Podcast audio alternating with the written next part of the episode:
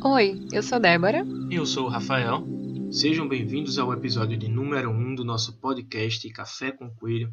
Aqui nós vamos abordar temas sobre sustentabilidade, sobre como a gente pode mudar a, a forma como a gente trata a natureza, como a gente pode se integrar com a natureza. Então, eu espero que vocês façam um bom proveito desse conteúdo.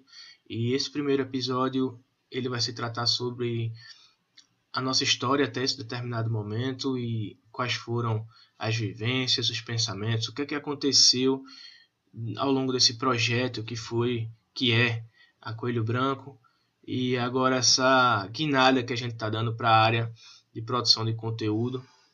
Houveram vários, vários momentos no nosso percalço, na nossa história, trajetória, que fizeram a gente refletir sobre como a gente estava se distanciando do propósito original da coisa toda, que nunca foi fazer uma empresa grande para vender. A gente sempre teve meio esse sonho de, de mudar o mundo e cuidar da natureza. Tipo ovelha negra da família mesmo. O cara que quer estar tá no sítio, o cara que quer estar tá no meio do mato.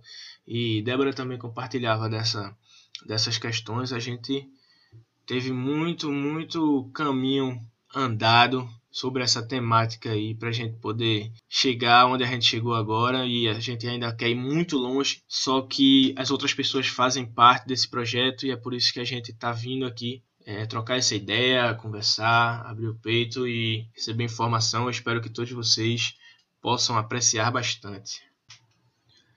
É, para mim essa história começou mais ou menos uns 18 anos assim. Eu tinha entrado na, na federal, estava estudando geografia e tal, aí tive toda aquele, aquela questão de querer revolucionar a coisa toda e tive contato com, com as problemáticas do mundo, né? Como a gente polui, como a gente destrói a natureza e os efeitos disso, né? Toda essa questão. É, e eu achava estranho que ninguém mais perguntava, né? A, a, população, pois há 12 anos atrás, a galera tava nem aí pro meio ambiente valendo mesmo. Quem falava disso era os loucos, a galera do Greenpeace, sei lá, coisas do gênero. E eu ficava pensando direto, até brincava com, com meus brothers, assim, meu, meus amigos da, da época de juventude, que a gente ia montar um sítio, que a gente ia ficar tocando e tirando a maior onda lá, vivendo pelo sítio e tal.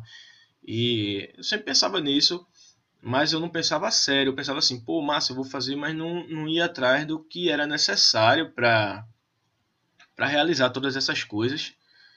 E aí os anos foram passando, eu passei por várias profissões, por várias vivências cada um amadurecendo um ponto e sempre eu via, me deparava com essas problemáticas, né? Eu ia para a área de gráfica, eu via como a gente poluía o meio ambiente para poder mandar uma ideia para uma determinada empresa. Aí eu conhecia as mídias sociais e aí sempre que eu ia entrando, pô, ia trabalhar com comida, eu via o desperdício, eu via como a gente produzia alimento. Hoje em dia eu estou no estudo da agronomia. Eu acho que foi o que mais se aproximou do que eu poderia fazer academicamente para realizar esse sonho, porque ele ainda existe. É, a Coelho Branco surgiu numa brincadeira minha de Débora que a gente até hoje, em algum determinado momento, na verdade, a gente conversou sobre isso e decidiu que que ia tocar para frente, que um dia, independente de quantos anos a gente tivesse, a gente ia ter um sítiozinho para gente produzindo o que a gente pudesse e, e vivendo do que a gente produz, vendendo, trocando, enfim. É, é, ainda conversamos sobre isso até hoje, é uma conversa bem, bem recorrente. E nesse rolê, nessa brincadeira, eu acabei me responsabilizando pela produção de alimentos, de insumos vegetais no geral, é, para poder me conectar com a natureza. Eu sempre tive essa vontade de plantar, de ter vários animais. E ela entrou na questão de fazer os cosméticos. Ela disse: pô, a gente precisa de escovar o dente, de tomar banho e tal se a gente quer ser 100% sustentável, a gente tem que produzir os cosméticos. Daí começou esse estudo em paralelo, né? Enquanto eu estudava sobre as plantas, sobre a propriedade, inclusive comecei a pensar em voltar à universidade. Ela começou a estudar sobre cosmetologia natural, sobre reações químicas, o que também despertou essa vontade de voltar à universidade. Mas como a gente já mora só há algum tempo, teve N fatores que dificultaram essa situação, essa transição de começar a fazer uma empresa. Então, assim, no começo da ideia, nem era vender. A gente começou pensando em estudar para fazer para a gente. Mas em algum determinado momento começou a surgir pedidos e coisas e Débora começou a produzir para vender como uma renda extra, por amor, e acabou se conectando mais com isso do que com o trabalho que ela estava na época. Inclusive ela fazia jornada dupla, então assim foi um, um, um corre muito muito puxado, muito pesado. Foi ou não foi, amor? Fala aí. Realmente não foi fácil. Foram alguns anos fazendo jornada dupla enquanto seguia com este projeto. Na época eu atuava como jornalista e nem imaginava que algum dia saberia como produzir meus próprios cosméticos. Para mim isso só seria possível pelas grandes empresas. Só que a gente já vinha se sentindo bem cansado com a rotina carteira assinada, digamos assim, por N motivos. Rafa já não dormia bem há meses na empresa que ele trabalhava, passei três meses sem receber, e foi entre essas situações que nos fizeram sentir o quanto que a gente estava distante do que acreditávamos e sobre o que estávamos investindo como propósito para a nossa vida. Eram nesses momentos que o assunto do sítio sustentável acabava por voltar. E percebi que se eu queria fazer a minha parte, eu precisava ir atrás desse conhecimento. Então foi quando todo esse projeto começou e tornamos a rentabilizá-lo para sobrevivermos enquanto isso. Embora, como o Rafa já até comentou anteriormente, nunca foi sobre se tornar uma grande empresa, mas sobre oferecer a oportunidade de consumir algo mais saudável e consciente. E quando eu paro para pensar assim, que começamos essa empresa do zero, sem muito capitais em mãos para investir, e que hoje nós temos toda essa consciência, assim, nós buscamos, né, melhorar cada vez mais diante da consciência ambiental e do impacto eu confesso que não foi sempre assim, né? No começo a gente começou do jeito que tinha como começar. De fato, as embalagens, elas não eram reutilizáveis. Eu não sabia, eu não pensava sobre isso, na verdade. O meu foco, na verdade, estava sobre fazer um cosmético que tivesse uns ingredientes que fizessem bem para a pele, para nossa pele, para quem o consumisse. E eu só fui ver o impacto que isso estava causando depois de alguns meses, não sei se chegou a algum chegou a fazer um ano, qualquer coisa me corrija, tá, amor? Mas foram alguns meses de certo para a gente perceber esse impacto após montar alguns pedidos e parar para pensar sobre isso. Então, se a gente estava preocupado com o nosso corpo, por que não começar a pensar no impacto que a gente estava causando ao meio ambiente? começar a empresa, começar uma empresa assim, sem nunca ter empreendido, é um desafio, né? Porque ninguém te fala o que é que você tem que fazer, como você vai fazer, quais são os fornecedores. Você tem que ir atrás de tudo isso. E esse é o principal desafio para quem está começando a fazer isso. Então, fui atrás, né? Eu disse, não, deve ter algum jeito. Claro que eu percebo por que, que as grandes empresas utilizam plástico até hoje eles são sim muito mais baratos.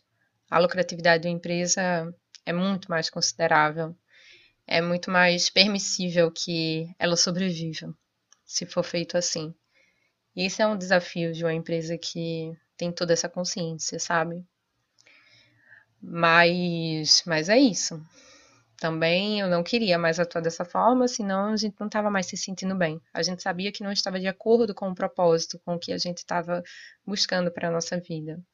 E foi quando a gente descobriu, assim, junto, o melhor frasco, de acordo com os óleos essenciais, de acordo com as matérias-primas que a gente utilizava, enfim. Qual era o melhor, o melhor frasco, qual era a melhor forma, como poder fazer uma política também reversa. Comecei a estudar sobre a sustentabilidade empresarial, digamos assim, e a gente foi desenvolvendo e aprimorando aos poucos. Precisou ser feito todo o investimento inicial para isso, e a gente se sente até um pouquinho orgulhoso, hum, digamos, a gente se sente demais orgulhoso da gente ver esse projeto lá atrás e hoje.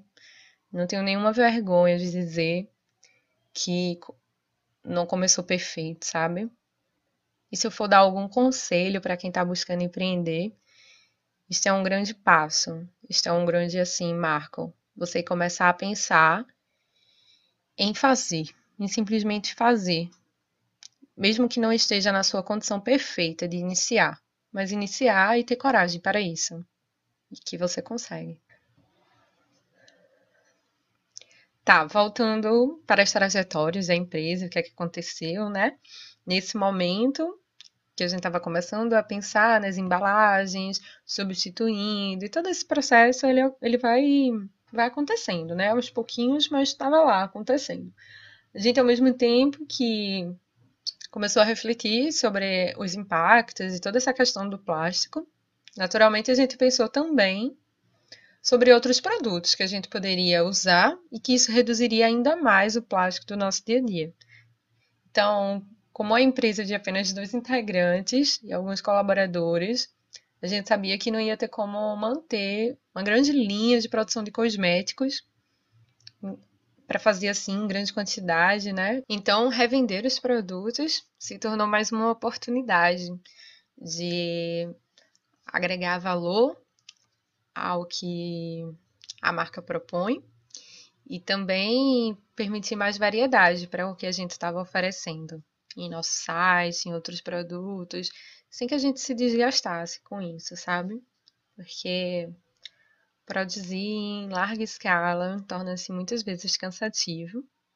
E é aí que a gente foi aí nesse momento que a gente começou a pensar sobre por que não ensinar. E aí, amor, me conta. Fala um pouquinho dessa parte que eu entro aí também nas minhas concepções sobre como foi todo esse essa mudança aí para a gente começar a lançar cursos também. De fato, a gente já vinha há algum tempo conversando sobre como mudar essa questão e que o frasco novo ele era de vidro, ele era mais sustentável, mas a gente tinha que pôr um rótulo, esse rótulo era um adesivo e não tinha como a gente vender sem uma, uma diferenciação de cada frasco, de cada produto. Isso foi um, um problema, ainda é um problema muito grande, e a gente começou a pensar como resolver isso, e chegou nessa questão de que a gente estava saindo mesmo do propósito e que passar adiante esse conhecimento, poder compartilhar toda essa experiência ia, ia realmente atingir o propósito, sabe? De levar a independência às pessoas, de fazer com que, mesmo que você não, não faça, você possa entender o processo, até para poder comprar de outras pessoas e levar esse questionamento, mostrar que não é nada demais, que é uma coisa que a gente pode fazer, que é uma coisa que muda a nossa vida, nos dá independência, apesar da indústria querer nos fazer acreditar do contrário, querer que a gente pense que a única forma é aquele produto X, Y com aquela composição química. E aí a gente começou realmente a fazer isso.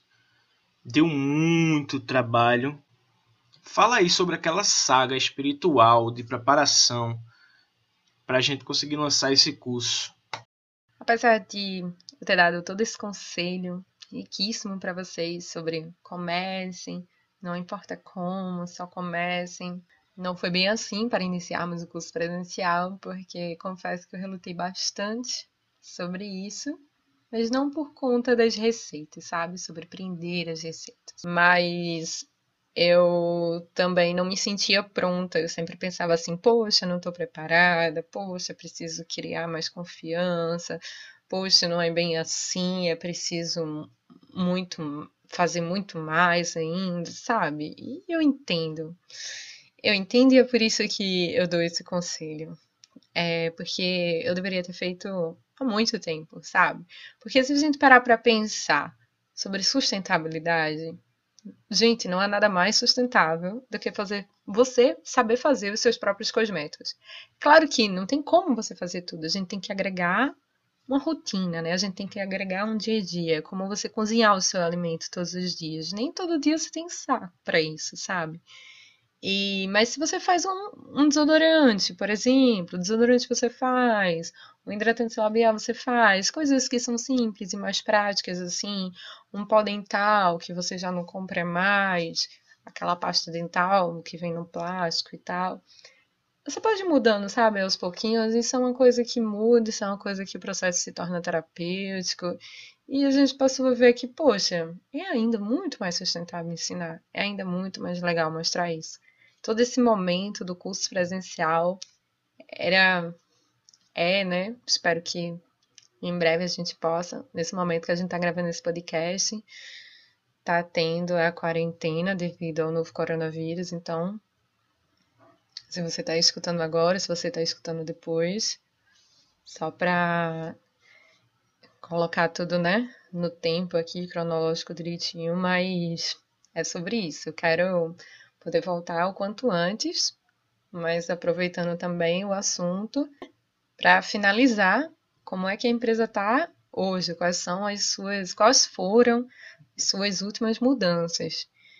Devido a essa quarentena, a gente se forçou um pouquinho também a lançar o curso online. A gente até demorou mais do que o que a gente esperava, a gente não tinha feito nada do gênero ainda. Então a gente ficou indo e voltando, indo e voltando e querendo fazer tudo perfeito com o que a gente podia para poder não parar o movimento que a gente tinha adquirido, né, a força que a gente já estava empregando no projeto. Então é isso, a gente chegou nesse patamar.